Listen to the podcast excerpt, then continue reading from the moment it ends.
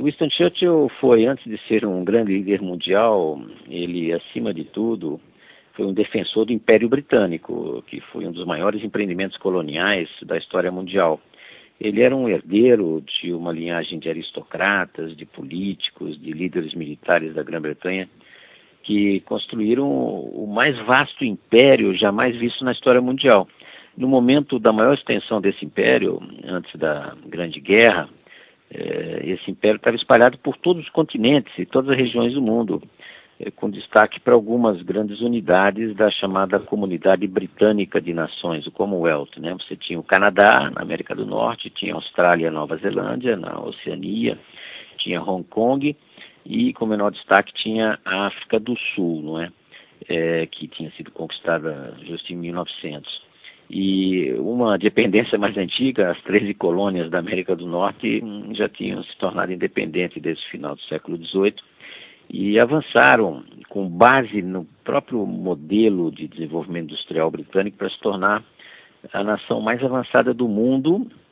Já em meados do século XIX já tinha ultrapassado a própria Grã-Bretanha em PIB per capita, poderio industrial e tecnológico, e depois da Primeira Guerra Mundial justamente se tornaram é, o grande centro financeiro internacional e o dólar é apenas mais é, praticamente depois da Segunda Guerra Mundial o dólar substituiu a libra esterlina que até então durante um século e meio tinha sido a grande moeda mundial e tinha a Índia também que era uma um vice-reinado a partir do século XIX mas tinha sido antes conquistada pela Companhia das Índias Orientais Britânicas, né?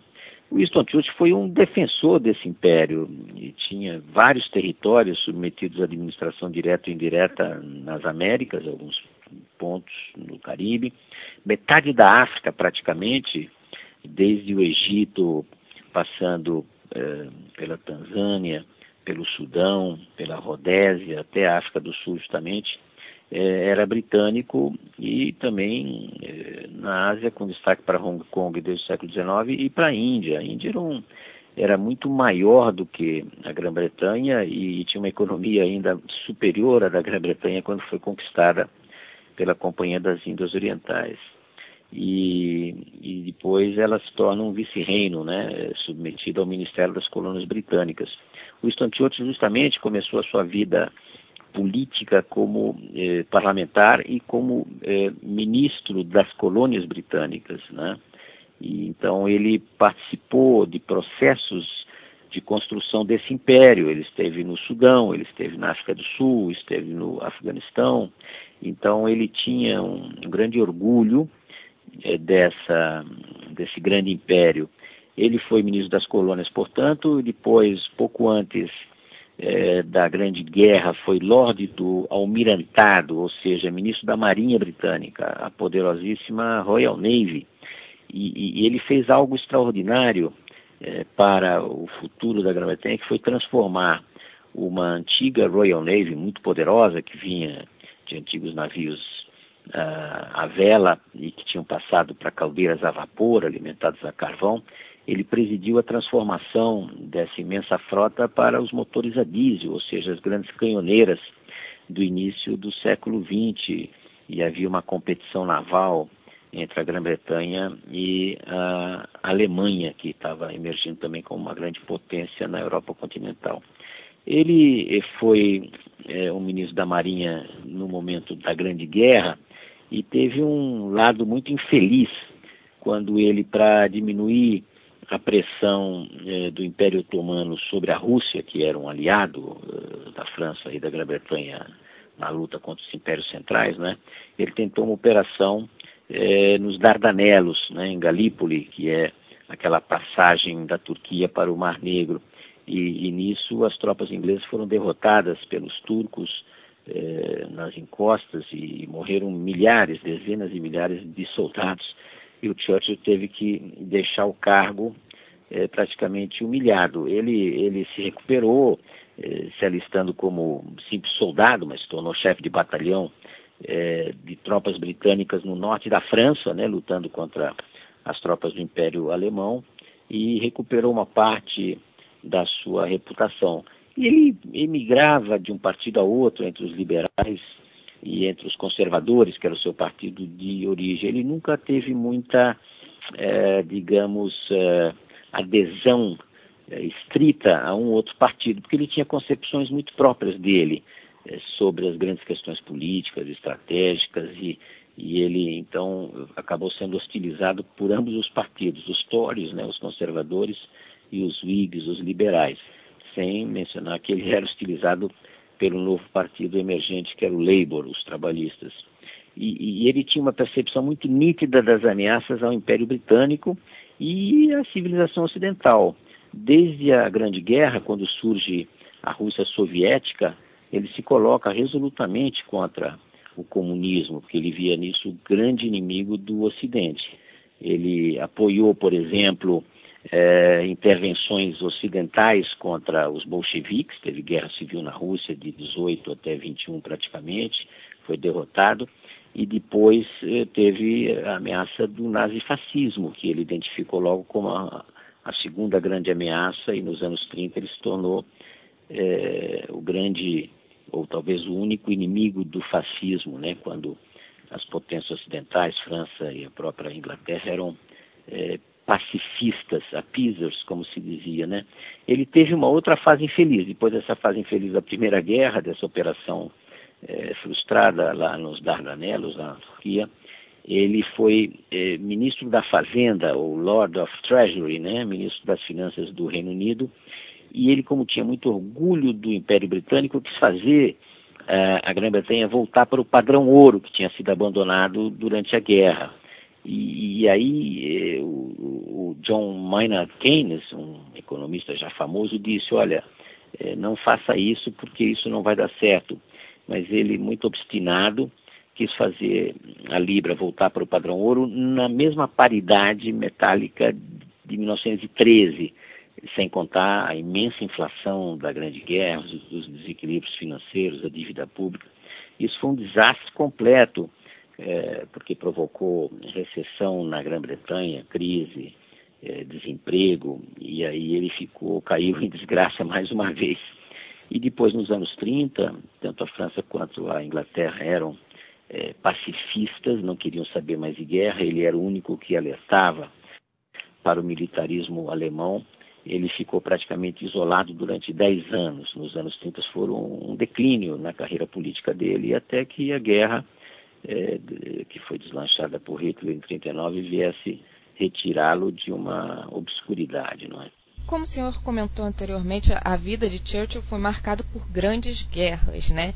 Então, podemos falar um pouquinho sobre essa relação e destacar como seu comportamento ajudou a sustentar um clima político que ergueu a nação durante as batalhas?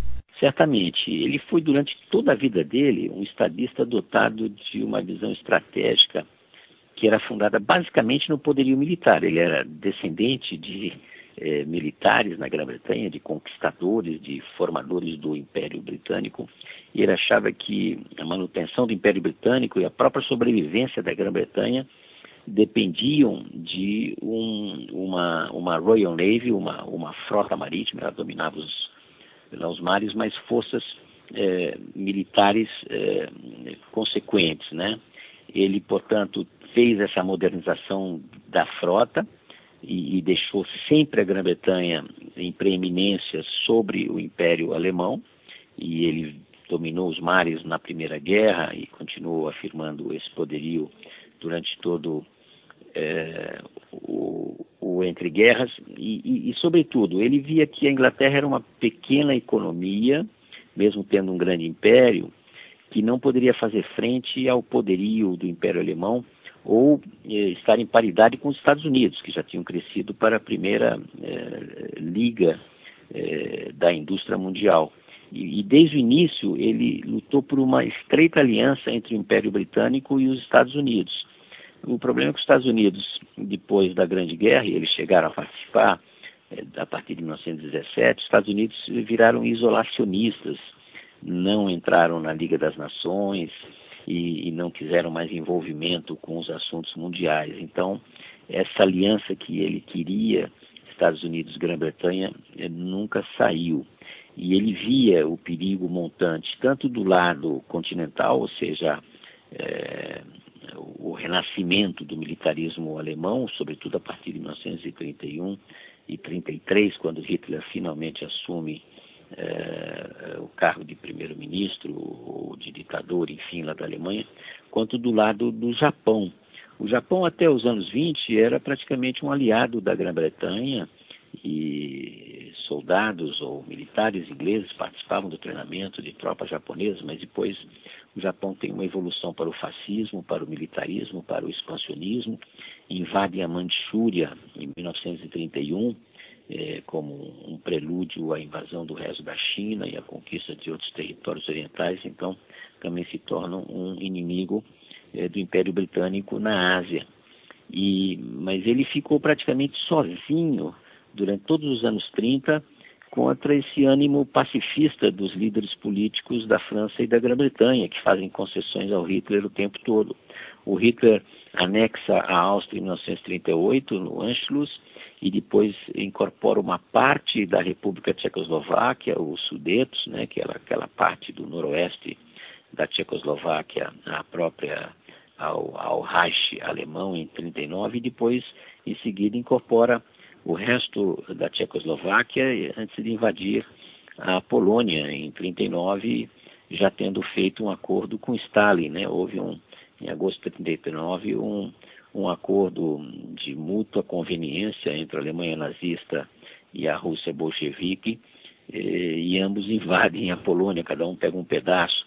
E, e, é nesse momento que ele é, é convocado novamente para servir a Grã-Bretanha é, é, contra um poderio enorme da Alemanha nazista. Né? É, foi em 10 de maio de 1940 que o rei Jorge VI, que não gostava muito dele, o rei Jorge VI relutantemente o convida para ser é, primeiro-ministro, ele aceita, né? Chamberlain, que tinha feito o vergonhoso acordo com Hitler em Munique em setembro de 38, se afasta, ele se torna primeiro-ministro, ao mesmo tempo ministro da guerra, faz um governo de coalizão, os três partidos, os conservadores, os liberais e o Labour, e aí ele conduz a Grã-Bretanha e o Império Britânico na hora mais sombria eh, da história da Grã-Bretanha, quando ela poderia ter desaparecido se os nazistas conseguissem eh, invadir a Grã-Bretanha. É, tem um filme famoso chamado Darkest Hour, né, a hora mais sombria, momento decisivo foi a famosa batalha aérea é, que sucedeu ao domínio completo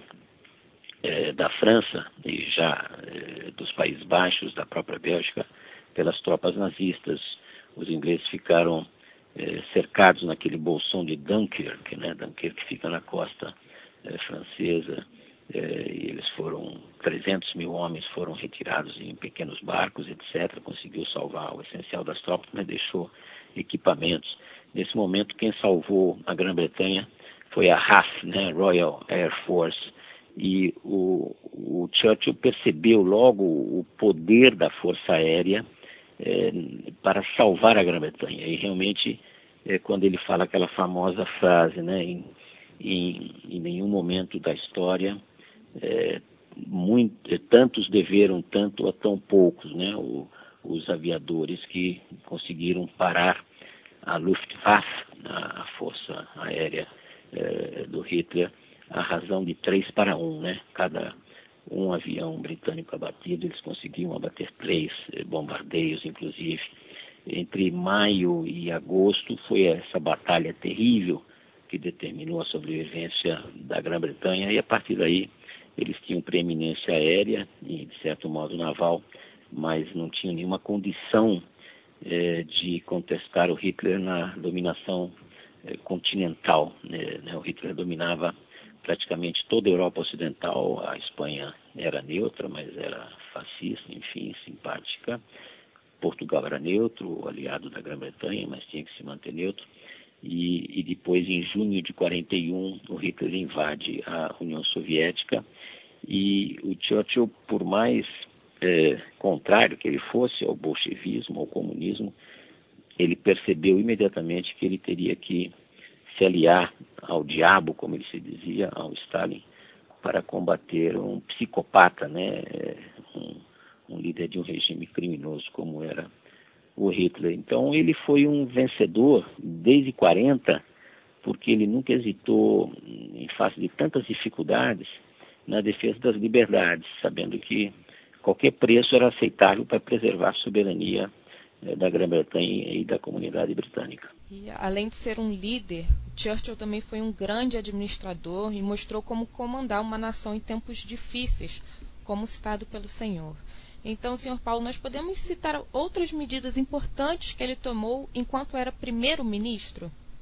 Sim, ele, em primeiro lugar, tinha uma consciência muito clara eh, do poderio e das limitações da Grã-Bretanha sozinha de enfrentar a maior máquina de guerra, a, a, mais poderosa força militar jamais feita na história até aquele momento. Os Estados Unidos, até essa época, tinha um exército muito diminuído, tinha uma grande força naval, mas é, eles não tinham, sobretudo, a experiência militar é, da Alemanha nazista, que tinha sido adquirida um pouco é, em cooperação com a própria União Soviética é, troca de equipamentos, insumos, etc. E depois na chamada Guerra Civil Espanhola, de 36 a 39. Aquele foi um campo de testes para bombardeios aéreos, para deslocamento de tropas, para uso de tanques, novas armas, etc.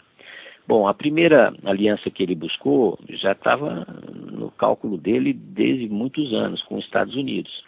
Ele teve a sorte de ter um parceiro formidável que foi o presidente Franklin Roosevelt, né, presidente desde 1933, apesar de que eh, o Roosevelt estava constrangido e limitado pelo isolacionismo do Congresso. O Congresso votou leis que proibiam os Estados Unidos de se envolver em qualquer guerra, e foi assim durante a Guerra Civil Espanhola e no começo da Guerra Europeia, em 39. Então, quando eh, o Hitler toma a França, em 40, é, o Churchill imediatamente vê que ele está sozinho para resistir ao Hitler, ele vai novamente buscar a ajuda é, do Roosevelt. E o Roosevelt concebe um modo indireto de ajudar a Grã-Bretanha. Sem poder se envolver na guerra, ele é, acerta com o Congresso um sistema de empréstimos e aluguel, é, land and lease, como se diz, que seria a cessão de equipamentos, eh, de materiais americanos para um país aliado que seriam devolvidos posteriormente, né? essa ficção da de, de que você estava apenas emprestando ou alugando equipamentos de todo tipo que seriam pagos ou devolvidos numa fase posterior. Então, isso realmente salvou a Grã-Bretanha e, sobretudo, que ela precisava de muitos barcos, muitos aviões então ela encomendava aos estaleiros e às fábricas americanas a confecção desses equipamentos nos Estados Unidos, porque ele não teria condições apenas de usar eh, as plantas, as fábricas eh, britânicas para fazer tudo que ele precisava para a guerra. Então, durante praticamente dois anos, de 39 até 41, eh, quando os Estados Unidos entram efetivamente na guerra, eh, o Land and Lease, esses empréstimos e aluguéis, servem para ajudar a Grã-Bretanha. Mas logo em seguida, é, o, o Churchill firma com o Roosevelt uma chamada Carta do Atlântico. A Carta do Atlântico foi um documento que é a base das Nações Unidas.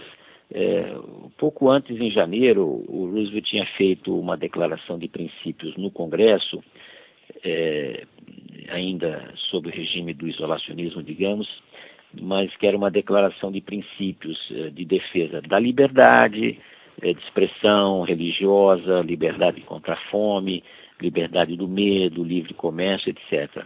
A Carta do Atlântico pegava todos esses princípios e ia bem mais além. Então, era um conjunto de princípios objetivos que deviam guiar a ação das nações aliadas contra as ofensivas desses regimes totalitários, né? Japão, Itália, eh, sobretudo Alemanha. Então, eles eram, eh, os países deveriam eh, se abster de ganhos territoriais, deviam respeitar a autodeterminação dos povos, eh, tinha que ter livre comércio, ausência de barreiras, né? tinha que ter cooperação econômica, tinha que defender liberdades pessoais, os mares deveriam ser livres para o trânsito de mercadorias e depois, em caso de guerra, você tinha que obter o desarmamento das potências agressoras, não é? E, e logo depois, quando Hitler invade a, a Rússia, né, em junho de 31, eles fazem um pacto a três, Grã-Bretanha, Estados Unidos e Rússia, é, formam uma aliança que é a base das Nações Unidas, que vai se manter até o pós-guerra. É, e, e, se não fosse isso, a Rússia praticamente, a União Soviética não teria resistido à força dos exércitos nazistas que eram avassaladoras. Ele tinha à sua disposição todas as forças e os equipamentos e a indústria de toda a Europa Ocidental, da França até a Polônia e, e vários eh, países eh, da Europa Central e Oriental estavam à disposição do Hitler. Então, eh, a União Soviética só sobreviveu porque recebeu gasolina, eh, tanques, eh, caminhões, chips, armas, comida eh, da Grã-Bretanha e dos Estados Unidos, que vinham pelo norte, né, pelo, pela Noruega e depois, não pela Noruega, mas pelo Ártico, por aviões e, e, e eram trazidas para a parte asiática da Rússia. E então isso acabou com aquele pacto é, hitlerista soviético de agosto de 41, né? E, e, permitiu então que se formasse uma coalizão de três grandes potências militares contra a máquina de guerra é, do nazismo. Então você tem aí, o Churchill foi o grande arquiteto dessa arquitetura da contraofensiva, mas foi muito duro, porque praticamente de 41 até 43, esses países só fizeram é, ataques é, periféricos ou marginais, né? Os grandes combates no continente europeu se dão a partir de 43, quando a Rússia finalmente consegue reverter as perdas que ela teve para as forças soviéticas e a partir de 43 também Estados Unidos e Grã-Bretanha fazem operações na África do Norte. E a invasão da Europa começa pelo teatro do Mediterrâneo, começa pela, é, pelo norte da África, pela Sicília, pelo sul da Itália, porque a invasão do continente ocidental europeu justamente só, só começa em 44, só em junho de 44 é que tem a, o famoso dia D, na Normandia, não é? E o Brasil participou desse esforço mandando tropas eh, para o teatro italiano, que foram integradas no 5 Exército Americano.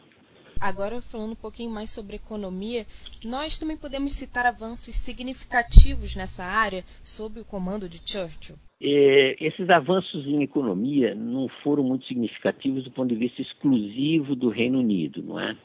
É, por quê? Porque o Reino Unido é, tinha suas limitações, era uma ilha, tinha um grande Commonwealth, claro, tinha a principal moeda internacional, mas ele enfrentou uma perda patrimonial e financeira terrível. Já na Grande Guerra, já na Primeira Guerra, a, a Grã-Bretanha deixa de ser o grande centro financeiro do mundo, isso se desloca um pouco para Nova York. Isso vai ser consolidado, claro, na Segunda Guerra.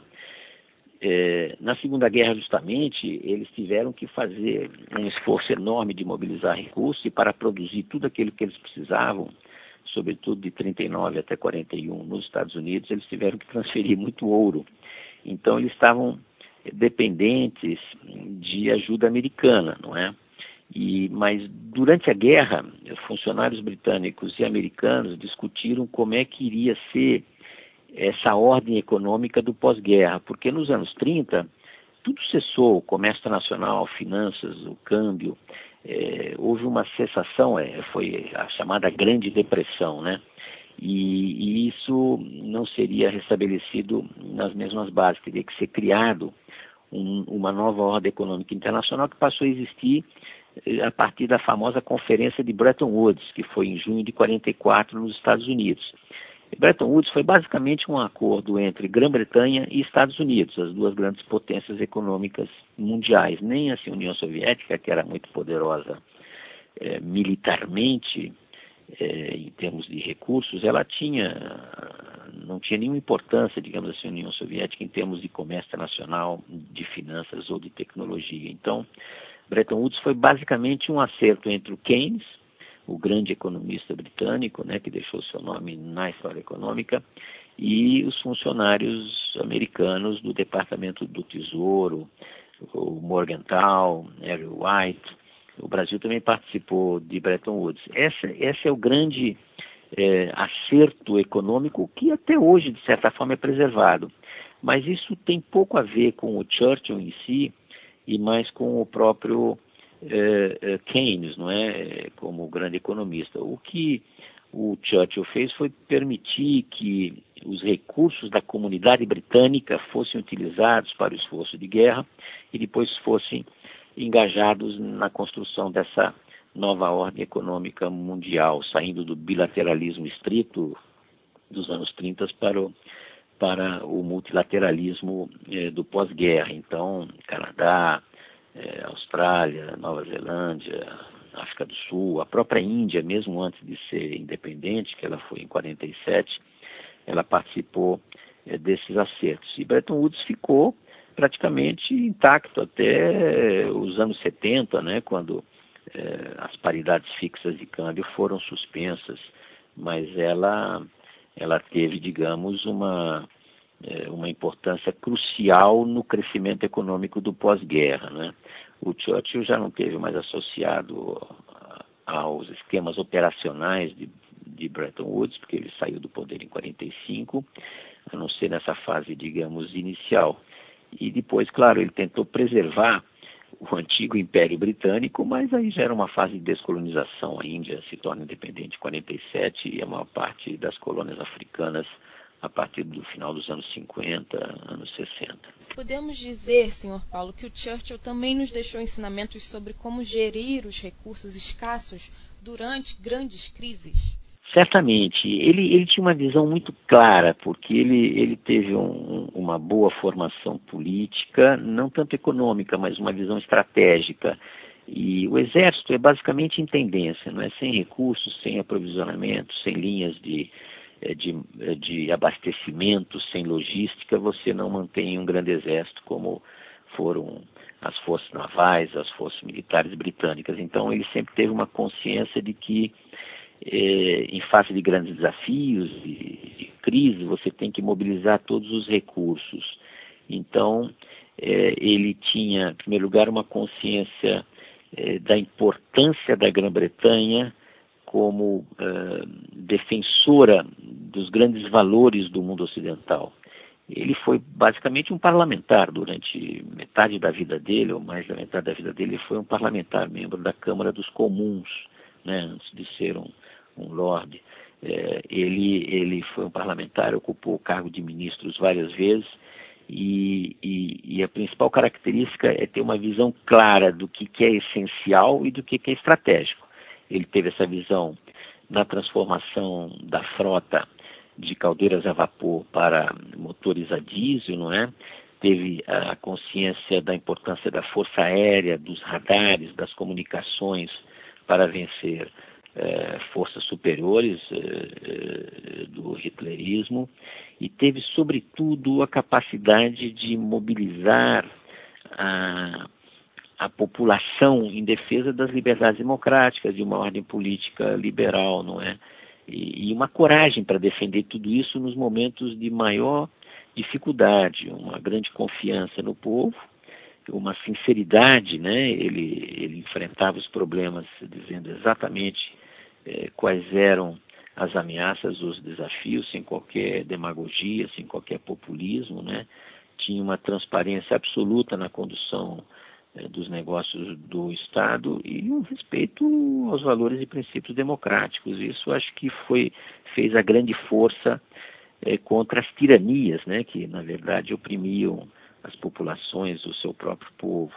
Isso porque ele teve uma grande educação política, né, uma vivência militar, conhecia a geopolítica mundial, tinha estado na África, é, na Ásia, tinha viajado pela Europa e tinha uma visão muito realista da capacidade do seu povo é, em, em, preservar aquele grande império. Então ele foi, um, em primeiro lugar, um líder excepcional, não só para o povo inglês, como para todo mundo.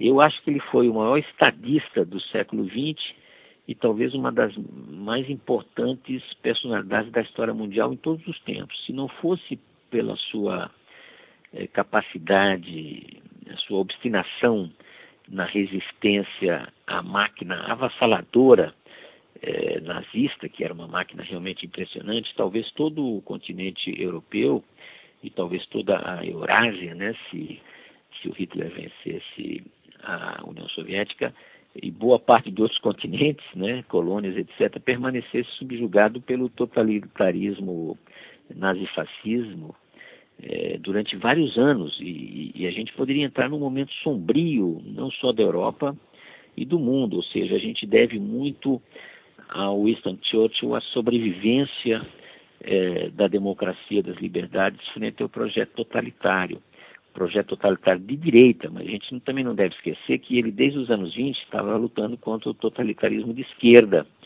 E apesar de aliados na guerra, ele logo em seguida, que terminou, ah, digamos, quando houve a vitória contra as forças dos totalitarismos de direita eh, na Europa e no Japão, ele passou a ver o novo inimigo. Logo em 46, num discurso nos Estados Unidos, eh, junto com o presidente Trump, ele fala da famosa cortina de ferro que passou a separar a Europa Ocidental da Europa Central e Oriental sob a dominação eh, da União Soviética, uma cortina de ferro que ia desde Danzig, lá na Polônia, até Trieste, na Itália, ou seja, cortando a Europa em dois.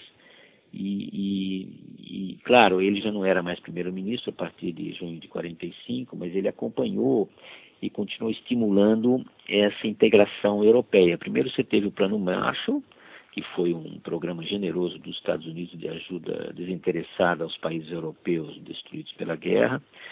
É, o Plano Marshall criou a OSCE, a Organização Europeia de Cooperação Econômica, depois foi transformada em OCDE, que existe até hoje, passando pela fundação da OTAN, né, o Pacto Militar é, do, do Atlântico Norte, que ele apoiou, e teve vários outros acordos de integração europeia. Ele, desde os anos 20, ele era um entusiasta de uma federação europeia é, em bases democráticas, claro. Então, ele apoiou todos os projetos de integração europeia, desde o Tratado de Paris de 51 e os tratados de Roma de 57, não é?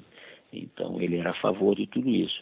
Ele acabou morrendo em 65, mas pode-se dizer que a visão dele é, de uma, uma consolidação das democracias é, de mercado, essa concepção uh, foi triunfante. Então, nós tivemos a partir dos anos 60 uma Europa é, novamente pujante em crescimento, e muito se deve a ele desde os anos 20. Nossa última pergunta na opinião do senhor, quais são as principais lições de Churchill que podemos adotar aqui no Brasil nesse novo momento, né, que vai se iniciar no país a partir de janeiro de 2019?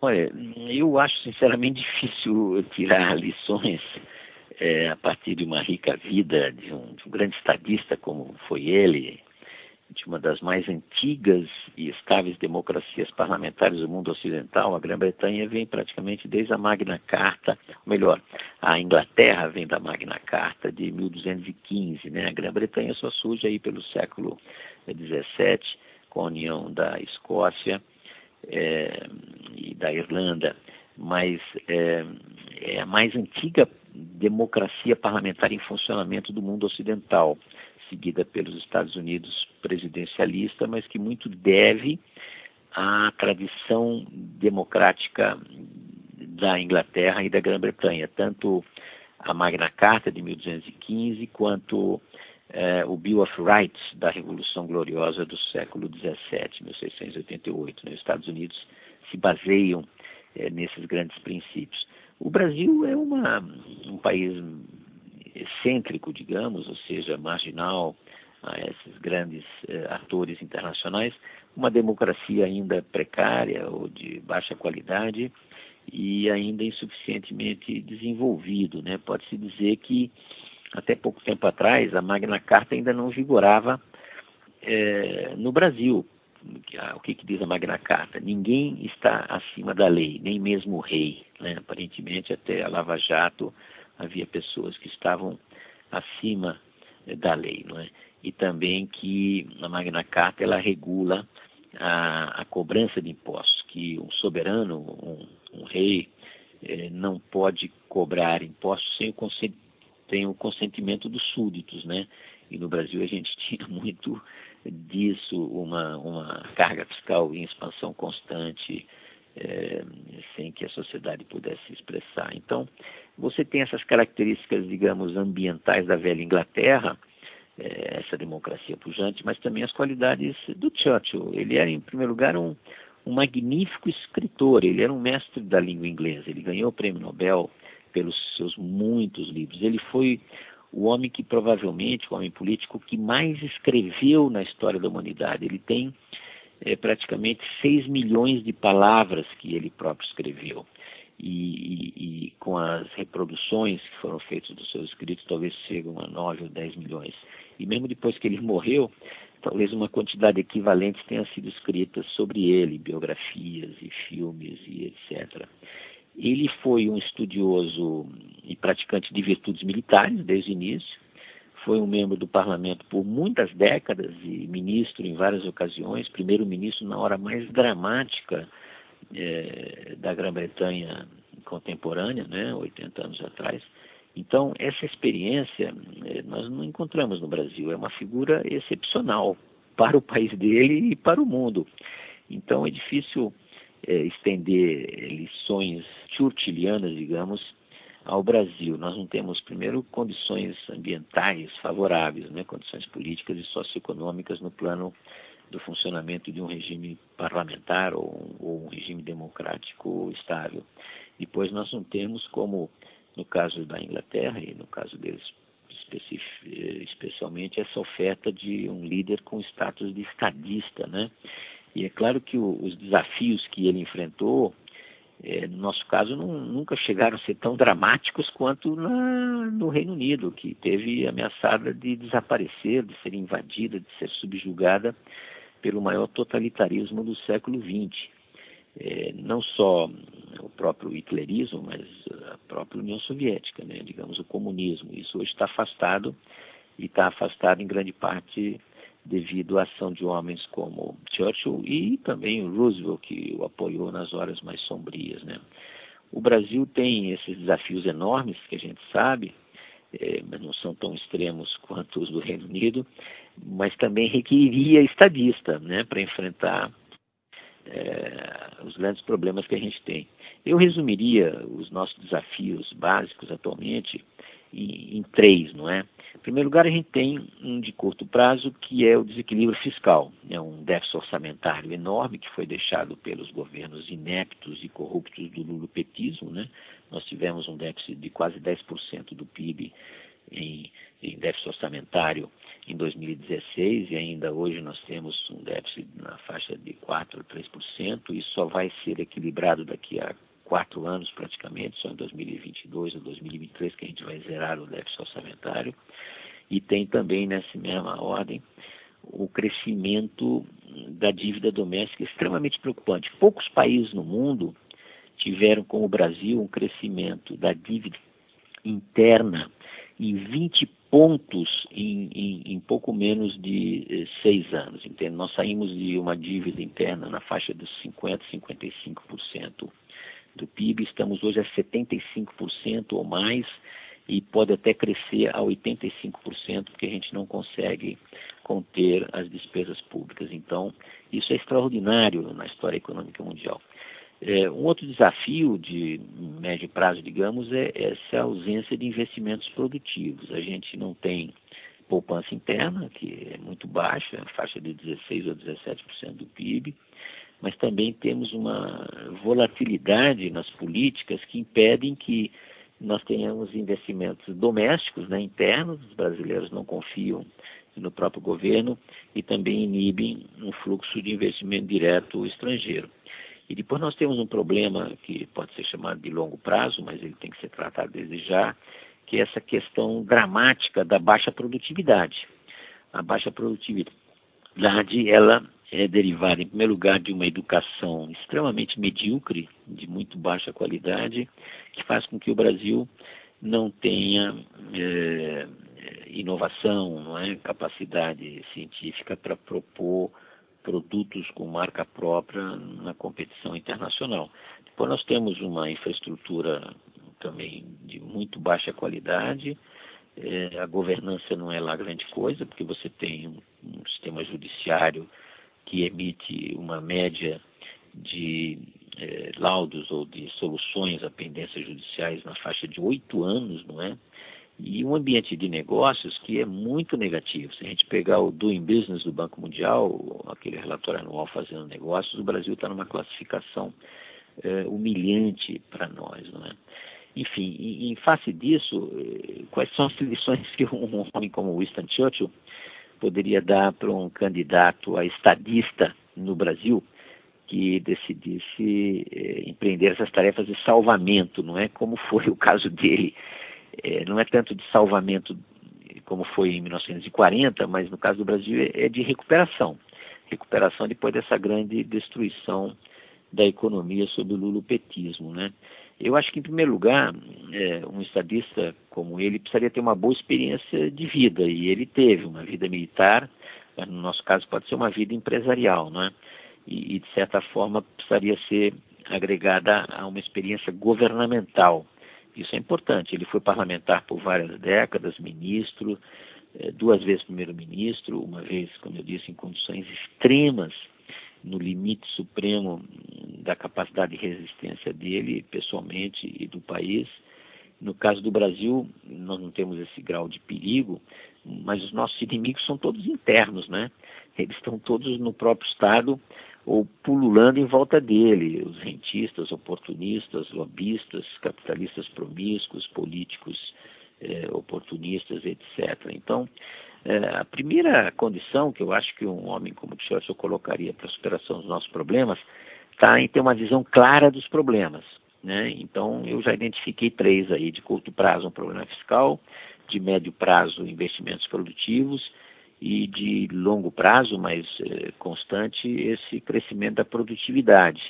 Então, você precisa fazer um diagnóstico correto e aplicar os remédios eh, corretos. Eu acho que os problemas fiscais e de investimento eh, são mais fáceis porque eles são, digamos, técnicos, você consegue, digamos, teoricamente pelo menos reduzir despesas públicas e encontrar lá o equilíbrio fiscal, ainda que as medidas sejam difíceis, né, porque você tem que atingir o corporativismo do Estado, diminuir esses privilégios inaceitáveis dos nossos mandarins, né? Você tem uma aristocracia no judiciário que abusa da capacidade de, de ter altos benefícios, não só salário, mas uma série de, de prebendas e mordomias, etc.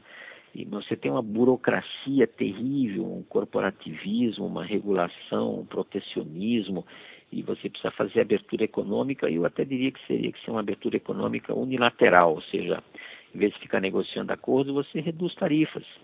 Você reduz tarifas, reduz todos os eh, os impedimentos ao investimento estrangeiro, etc.